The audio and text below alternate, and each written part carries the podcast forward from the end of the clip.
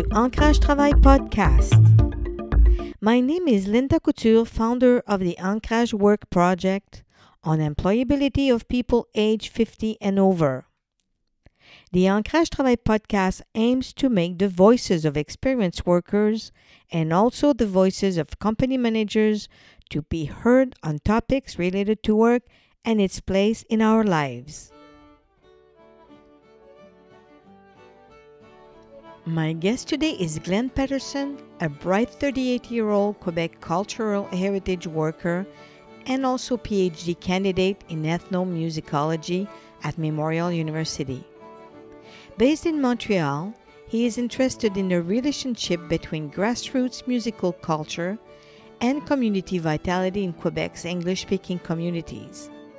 You will hear him tell his story about his career switch and his avid curiosity about cultural heritage, and also fascinating stories of musical people in rural English speaking communities, and also the power of music as part of the fabric of everyday life in various regions of Quebec. Let's hear the conversation. Uh, I'd like to welcome Glenn. Hi, Glenn. How are you? Hi, Linda. Thanks for having me. Can you tell us how you went from an electrical engineer to a cultural heritage, uh, you have the interest in music? The, well, I've always been musical. Um, well, since I was 12, anyways. Uh, it was my rebellion. I don't come from a musical family or anything like that, but um, I was drawn to it. Uh, the short answer of how I got into the music and the heritage sort of together was that I moved to Montreal and I started hanging out with people like your daughter. okay. so, um, you know, when I moved to Montreal, I'd never really, I'd been playing music for 10 years when I moved to Montreal to do a master's in engineering. Um, I'd never really played much music with other people. Um, before then, I, I was definitely not in any like bands or anything like that. I practiced in my room. It was a passion. It was something I did on evenings and weekends and as I got busier with engineering, I, I, sort of had less time for it. But then I moved to Montreal to do this Master's of Electrical Engineering at Concordia. And about my second week here, I started, um, I found out there was this jam session for um, old time country music on Bishop Street at Grumpy's Bar. And I went there, and it really, the people I met, even that first night, they all, in a way, changed my life. You know, um, it was a community that I'd never had before uh, people who were, and it was there was an intergenerational aspect. Um, there was people like I was 24 when I moved to Montreal. I think, you know, we had people who were in their 40s and their 50s. Um, the other venue, which we can talk about later, was the Wheel Club, which mm. was also very important in that scene. And there, especially, there was a lot of people who were in their 60s, 70s, and 80s. And so I just got to know uh, people um, and I got to meet people from all over Quebec um, that would end up, especially at the Wheel Club, uh, and especially a lot of people were from Gaspé when I first started going there. These were people that were in their 60s, 70s, and 80s. So I kind of got a notion. I was always interested in older fiddle music, but initially it was mostly in the music of the southern United States. But when I moved here as an Ontarian, I didn't really know like a word like anglophone didn't really mean anything when you grow up in Ontario. You don't it has no cultural significance. Um, and so I was just surprised that there were English speakers here.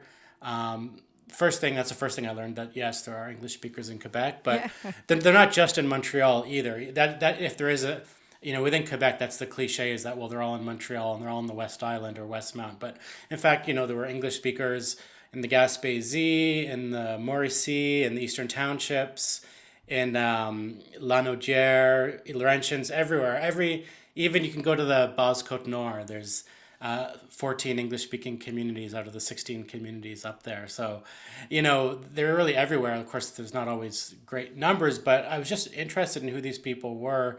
And I had an interest in, you know, traditional music and culture and history. So I sort of just started asking questions to myself. And then when I'd meet these people, I'd ask them a little bit, well, tell me about the music you grew up with or, you know and i it was just it was a hobby um, and it was just kind of an, a passing interest at first you were curious obviously definitely curious and there was a it was really just a curiosity i moved here in, to montreal in 2005 and uh, from 2005 to 2010 it was that's all it was was a curiosity and asking the odd person the odd question about music they grew up with. Um, so yeah. So what what's the question exactly when you were doing your um, your engineering program? What was the um, the turning point where you say, "Is this for me?" And how did you get involved with the uh, the heritage, cultural heritage? Right. Well, um, it's a it's a it's a personal story. Obviously, um, I think I grew up in the suburbs of Toronto. Uh, I would describe the milieu as like pretty pretty conformist, especially if if you were if you did well in school in the suburbs and the I, I grew up in the nineteen nineties really. Um, if you did well in school, you either went into engineering or computer science, maybe economics, but really there was a strong emphasis on sciences and engineering.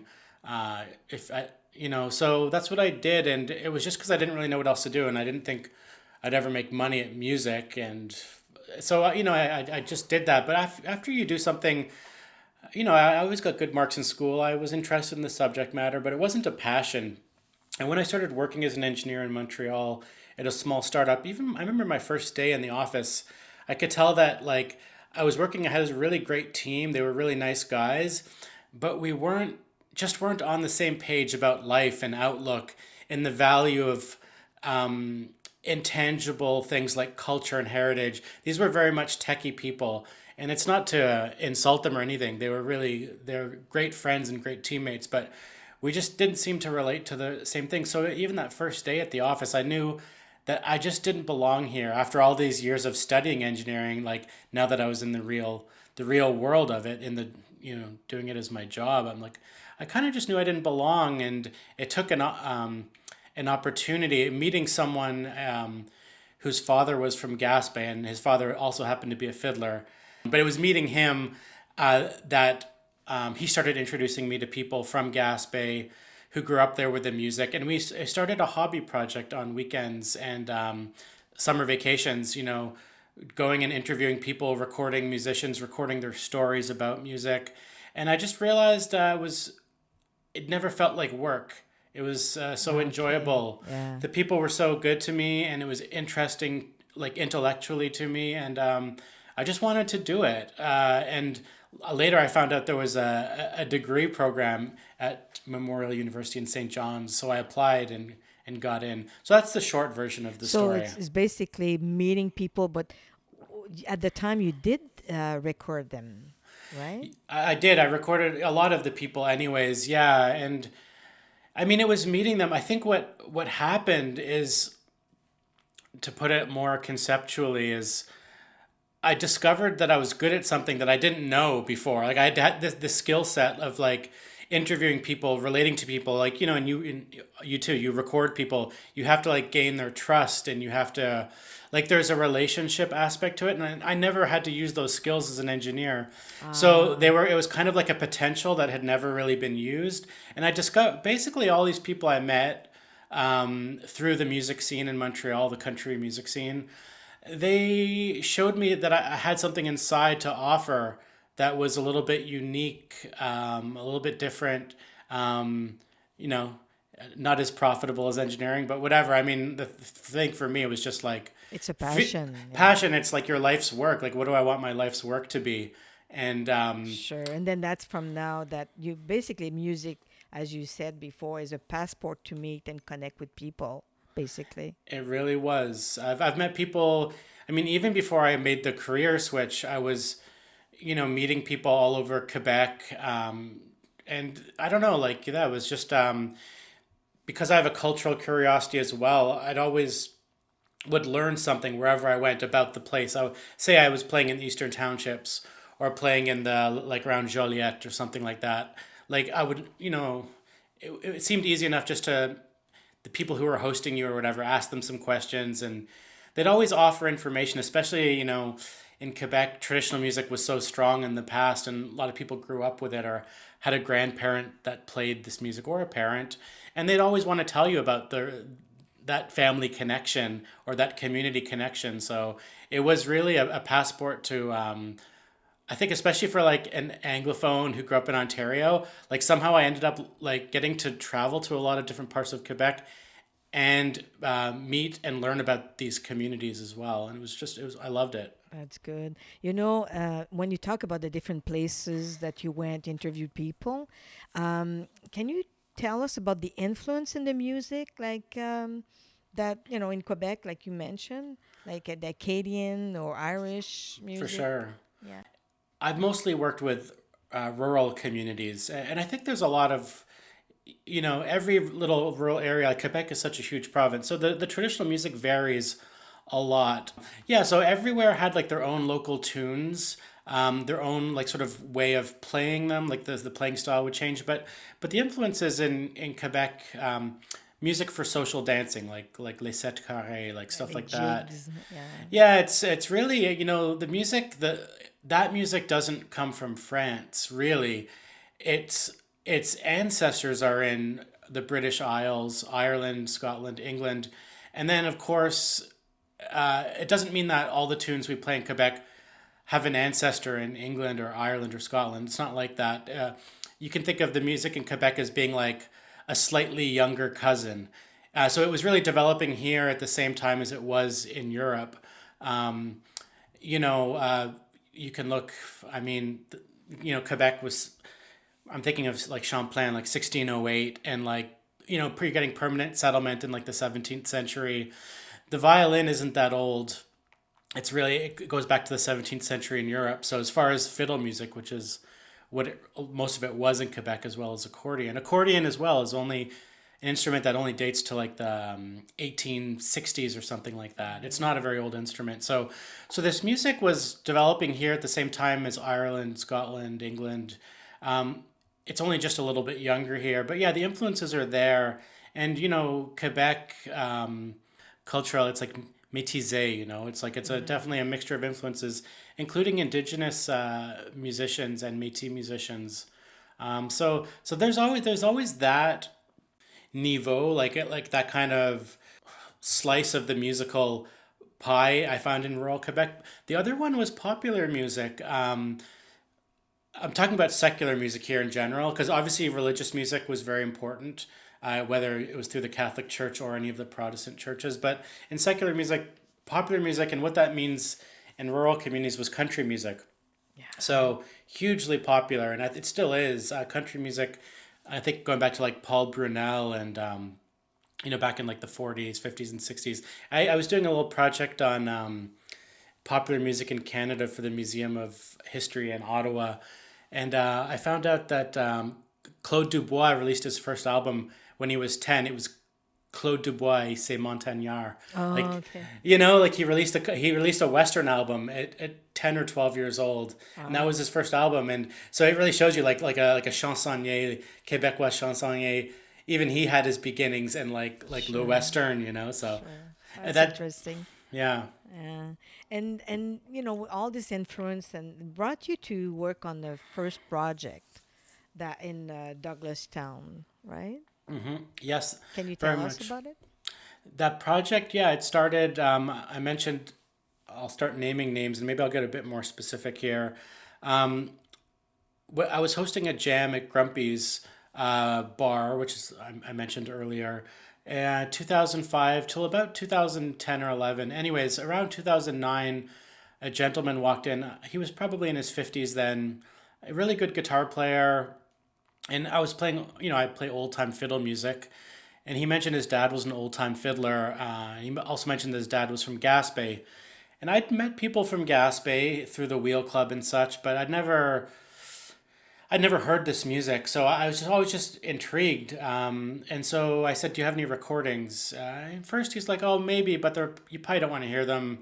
But I, I said, "No, I really do." So a couple months later, he sent me some recordings, and I mean, I've heard other you know recordings of a, fa- a family member playing fiddler accordion, and you know, you never know what to expect. It's always it's always like always enjoy it, but I wasn't expecting the the caliber of this this gentleman's playing like it was clear he had like a very distinctive uh, style, and he played that style very confidently. Like, you know, he was an Anglophone. He didn't speak.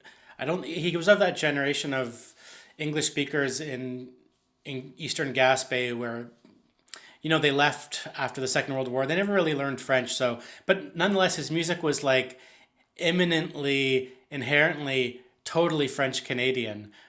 You know, if, if we if we say there is such a thing as a French Canadian sound, you know, he did the foot percussion, the way he tuned his violin, his whole approach.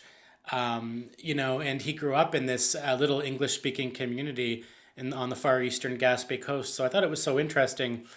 And so we started uh, sharing this music via a blog dedicated to uh, to this man. His name was Erskine Morris, mm. and his son was Brian Morris. This is one of Mr. Joe's.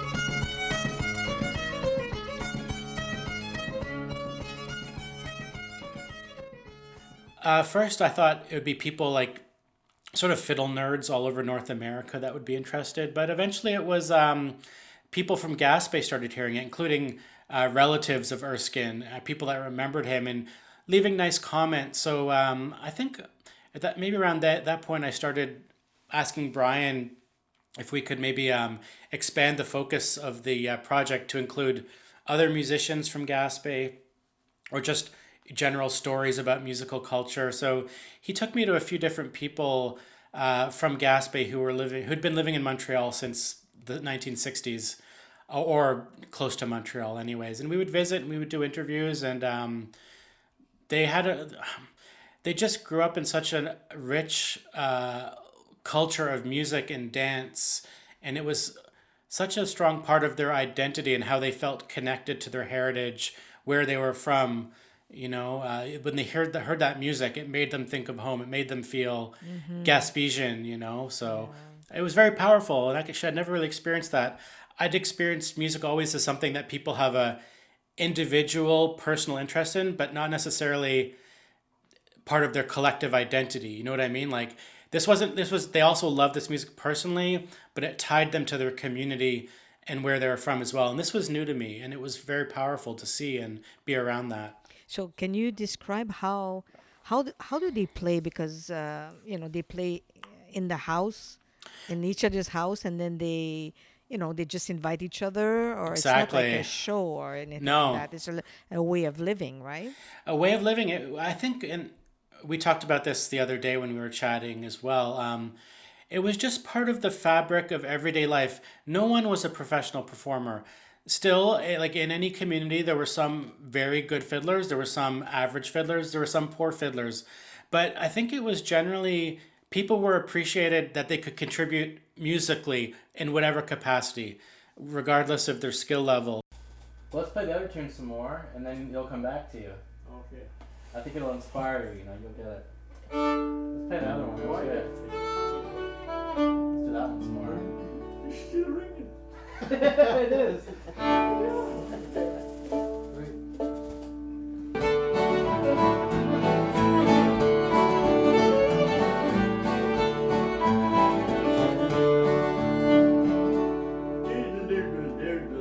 Oh, let's see. So in the first turn there.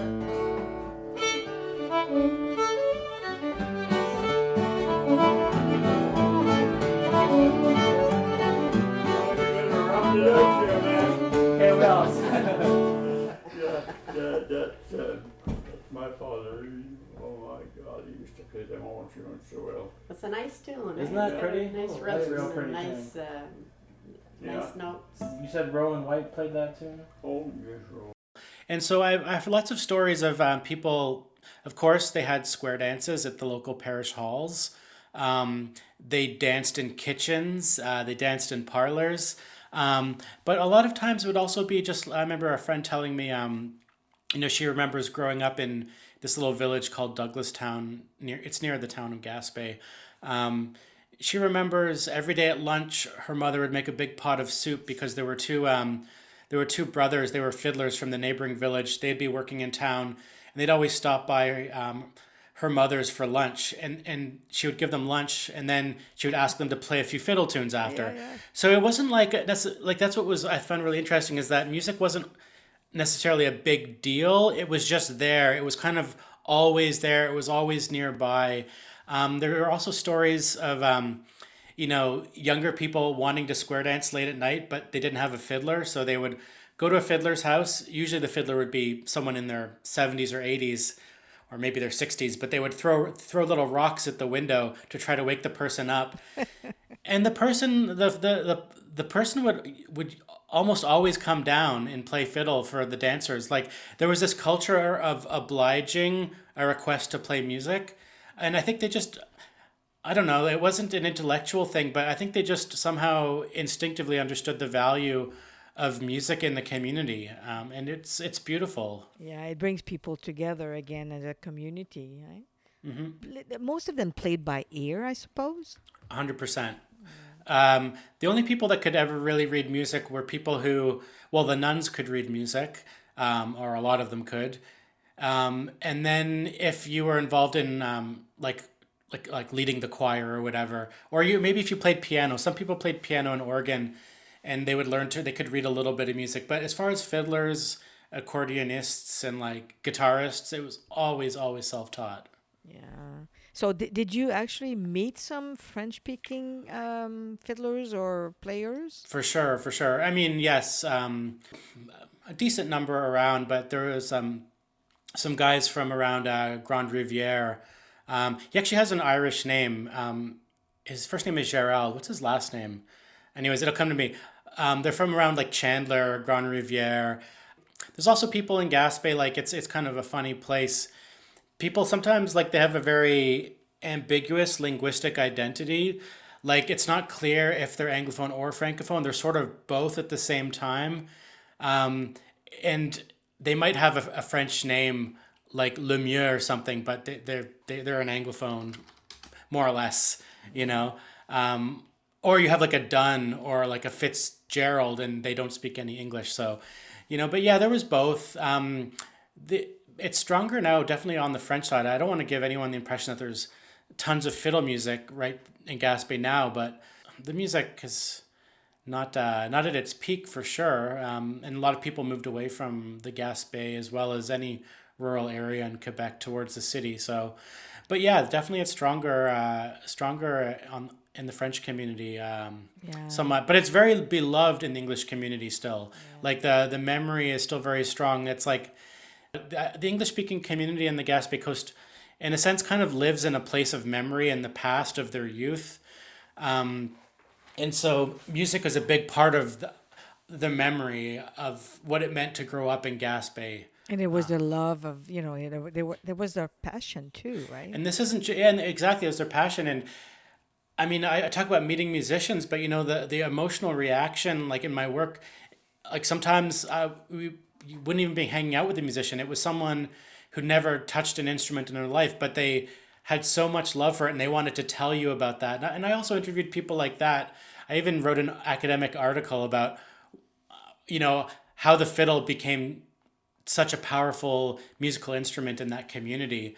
And I looked at, you know, just different sort of historical scenarios and individual stories that people told me and just paint a picture of how it came to mean so much to people, um, musicians and non-musicians. Like, and I was trying to find a recording for you, and I was going through some recordings I made with a, a gentleman. He's in his nineties now. His name is Ernest Droughty. He was a fiddler, and his father was a fiddler, and his uncle was a fiddler. All the Droughtys were fiddlers. Silver and gold.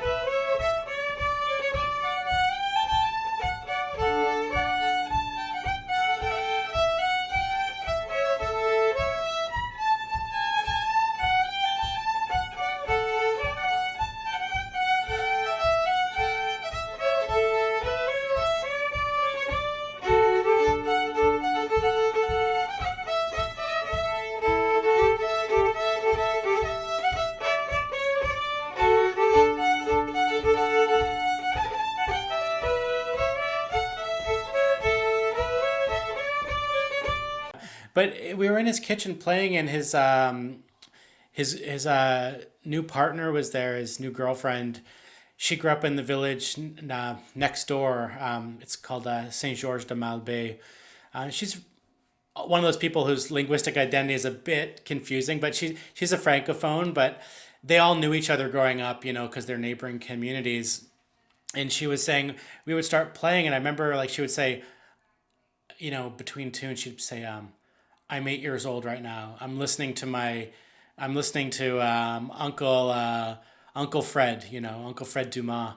Um, and she and she kept saying like comments like that, like to for her to be in the kitchen listening to us play music, she was being transported to her youth, and you could just see it in her eyes and her whole yeah. facial expression.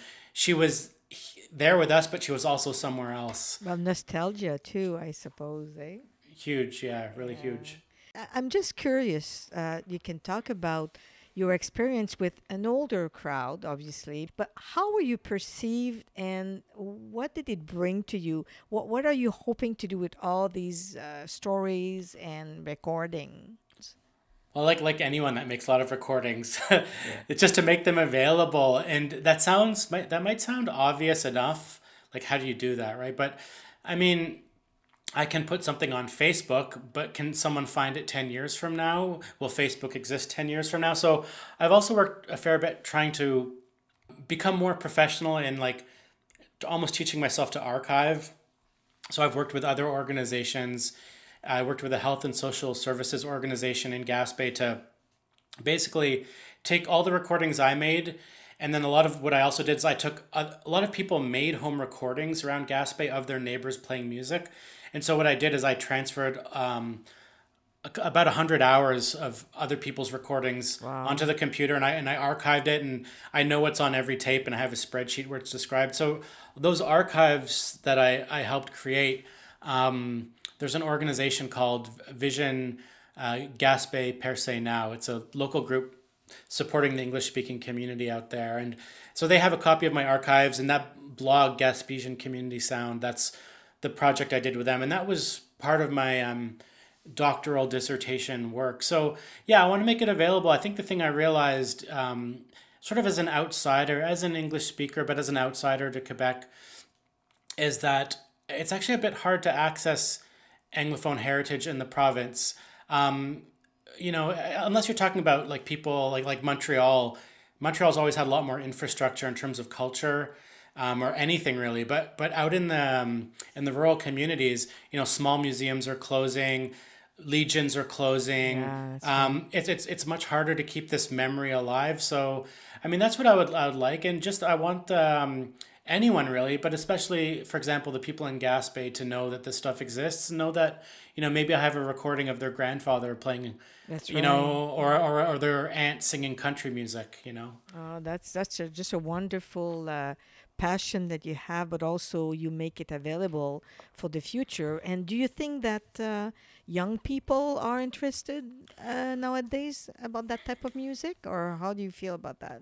Definitely, um, yes. It's a little bit indirect, though. Um, let me let me think. Let me take. I'll to answer the question from a few different angles. Um, the first I would say is there is, you know, as you probably know too. There's this like um, you know about the AQLF, like yeah. you know, like these sort of folk, like les club to folklore.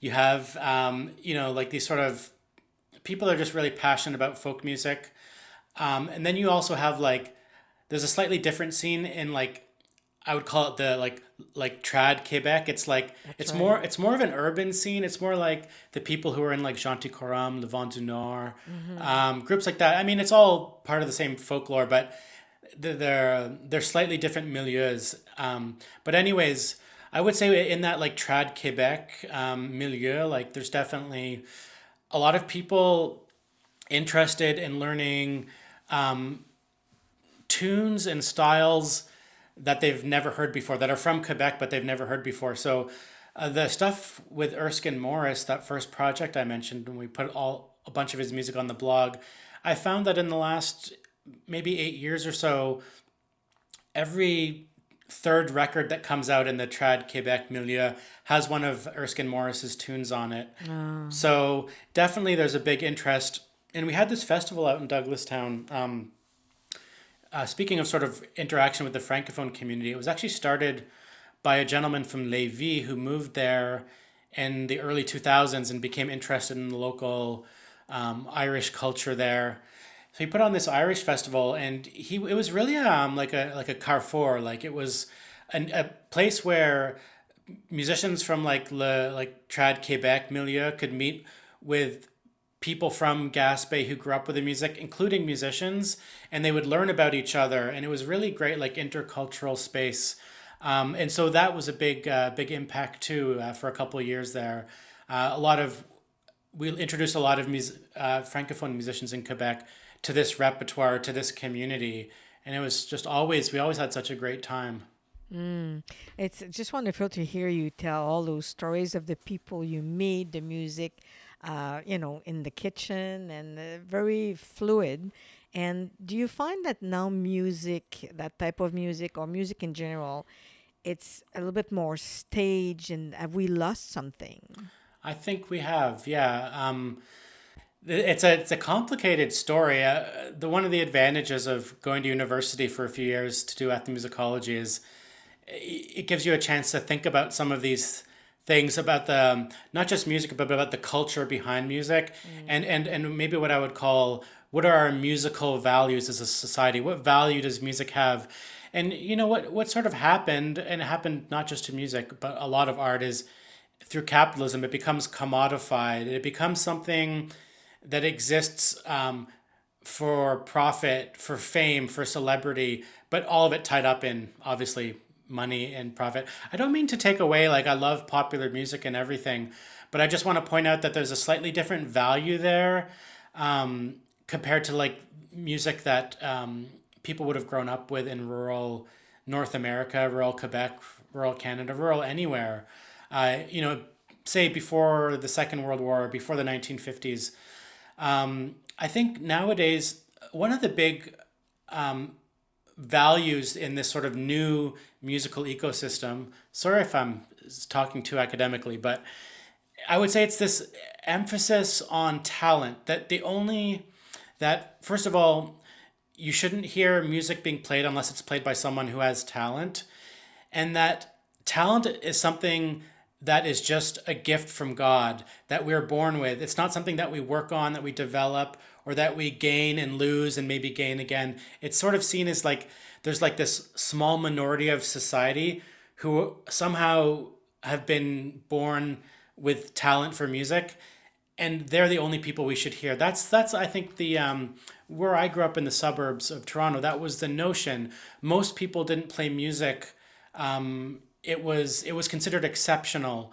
Uh, my family there was never any music, and you know, I never even saw a guitar until I was 11 years old, and I don't know how that's even possible. I never saw a guitar in person. I mean, I saw it on the TV, mm. but this is the whole thing where we saw where we encountered music when I grew up in in this sort of more capitalist culture is through TV, through radio, but it was never someone I knew like a family member or a neighbor playing it. It was totally foreign to me. And I know Linda where you grew up, obviously it was totally different, but yeah.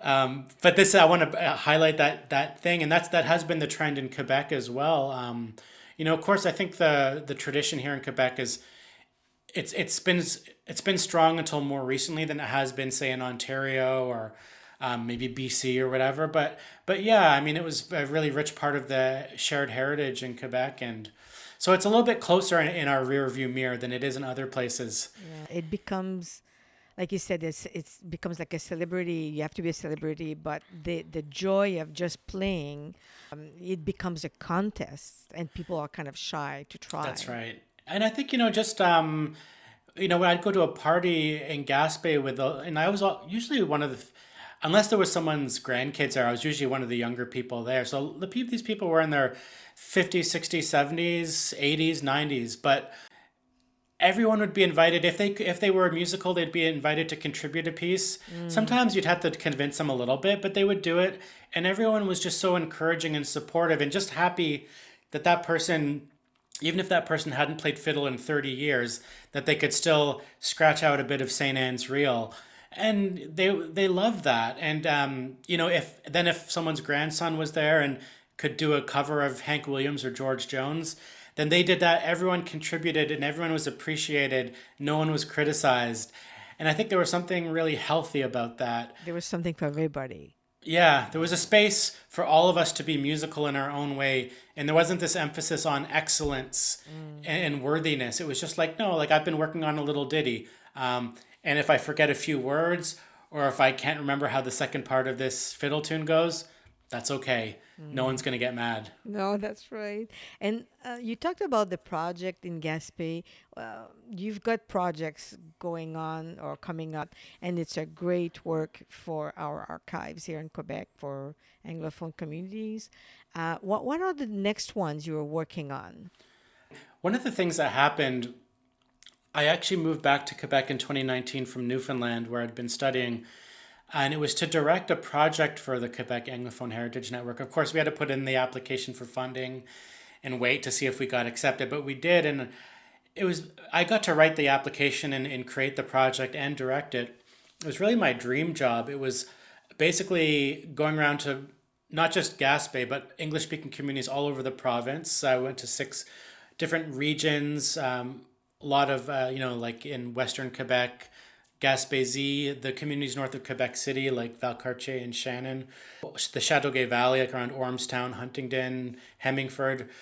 And then I also got to work in Montreal with the Black community, with um, both the the uh, congregation out of um, Union United Church down in Little Burgundy, mm-hmm. which is where uh, Oscar Peterson grew up, and um, his sister played piano there and taught people music there for years. And I got to work with the Caribbean community uh, here in NDG where I live. Uh, and I got to work with the Jewish community in klezmer music. So I got to take like this little, um, I got to work with everyone. And because of the timing of the project being in 2019 and 2020, I was supposed to be putting on a bunch of live events in 2020, but then the pandemic hit and quickly had to learn how to do stuff online. I managed to make it work and, and help community partner organizations learn how to use Zoom, Facebook Live together to put on um, basically presentations of musical heritage. And we did over 20 events, and we always had, you know, thousands of people watching every every video we did. They'd be watching on Facebook. Um, uh, there's a, obvious a lot of interest, but the challenge about uh, if you've got older crowd that they have to get involved with the technology of Zoom already had another uh, kind of a challenge, I guess, to overcome, right? there's a lot of was a lot of mentorship. There was a lot. I felt in that project, and I'll I'll I'll get back to what I'm doing now or what I'm doing in the near future because it's tied in. But yes, there was a lot of mentorship for certainly for older community members. Um, some a lot, like so my organization we're a network and we're a network of uh, members who are either individuals, but we, a lot of our members are organizations like small museums, small oh, okay. archives, and those are especially in the regions. They're almost always staffed by volunteers and volunteers who have retired from a, a career. So you know these were often people who would be in their um, 60s, 70s, and 80s, and weren't always that technologically um, inclined. Inclined, as we say, yeah for sure. So um, just helping them, giving them like a just a tutorial on Zoom. I would ha- handle the more complex tasks of yeah. doing the live streaming, but even just teaching people how to come on Zoom, how to present, how to share a PowerPoint. I did so much of that, and I felt like I was, I was almost it's almost like I was an employee for Zoom, and I they they, sh- they should have given me a, a little uh, a check every two weeks. Yeah, a certificate. exactly. Anyway, so so I did so much of that, and now that project has ended. It ended in December, and um, yeah, all of a sudden I, I gained these skills that I I didn't have before just because of the pandemic, and um, my organization asked me to keep supporting our membership and and our other ongoing projects. I'm basically the guy that can help people put stuff online and I coordinate I coordinate uh, online events. I work with presenters. Previous project was a lot of musicians, but now I'm working a lot with um, people giving lectures on heritage topics. We're doing an academic conference this weekend wow. with some some partners in the United Kingdom. It's actually been a, a lot of fun, and I've it's been a great professional development opportunity. And I think I'd like to, if I can create a, a job for myself in 2022 I would like to do something where we do more direct mentorship with our members, um, these heritage groups, because there's still this big gap. Um, we've gotten to work with some of them, but I think um, there's so many aspects of online putting programming online. There's knowing how to like have a maintain a Facebook page, how to create an event on Facebook, how to upload images, how to do ads to promote an event, how to uh, if you want to learn how to live do the live streams like I do, I can show people that using Zoom. Um, so they can be more autonomous. More autonomous. It, capacity building is really what it is, and yeah, because the thing you realize, and the pandemic really what it did is it it made existing inequalities even more pronounced, even more stark. Mm. So one of those is the technological inequalities. Um, rural communities tend to be older.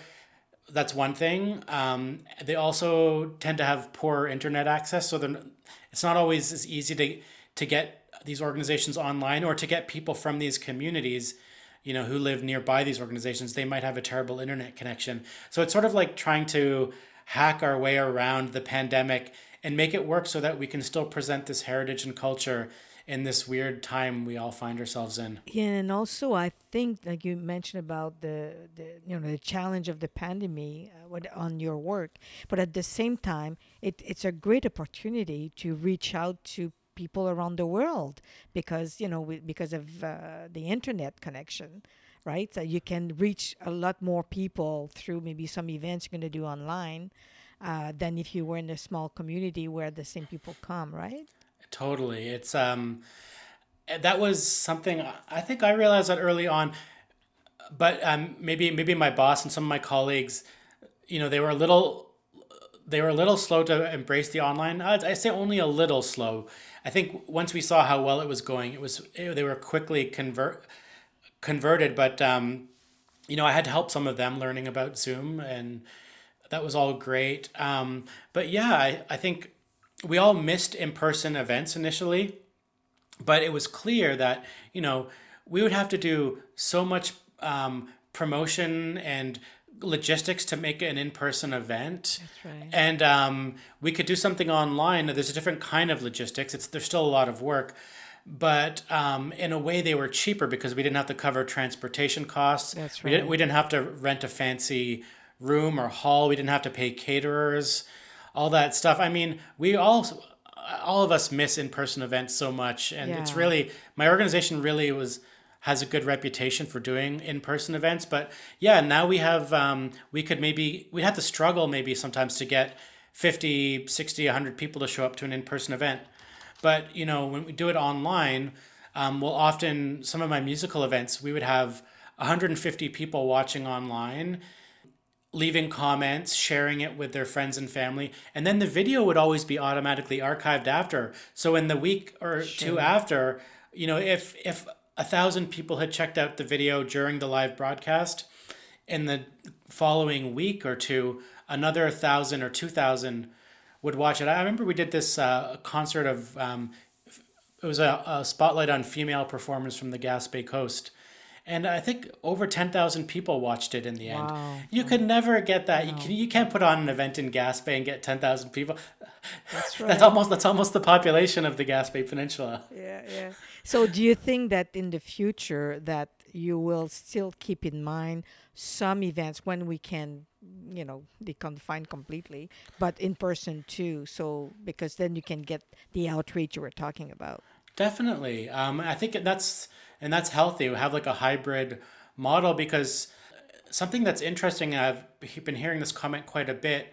Um, like people that run festivals and stuff. There's a lot of people have been putting their festivals online, and and what they're noticing is that they're actually getting new audiences mm. through online, and, and and sometimes even their their old traditional audience they might not be reaching, which is too bad. But the people, the new audience, sometimes the comments that they're getting is like, normally say like I live in an area where you know there's really not a lot going on and i'm so thankful that i can join this festival online mm. or they're like i have a mobility problem i'm, I'm handicapped sure. maybe or and it's hard for me to get out or i have a health condition whatever actually i think this is really healthy I wish we, we'd been doing some of this before, but it's been it's been a great a great ride, anyways. Um, Well, you know what? I hear you. You're passionate about work you're doing. It's wonderful that we'll have some uh, cultural heritage in music and in stories that you tell. thank you for uh, take, giving me this opportunity to share my story. I suppose. Uh, the pleasure is all for us, and uh, thank you so much for giving that much to the communities around Quebec and to make sure that we preserve uh, some of the stories that you told us. Thank you so much. Thank you, Linda. Pleasure. Thank you for listening to this episode of Ancrage Travail. To stay abreast of information on issues related to the world of work that concerns us, and also for information on our future podcast, please follow us on facebook.com slash Ancrage Travail and please share the link with your friends. We'll catch you later. Bye.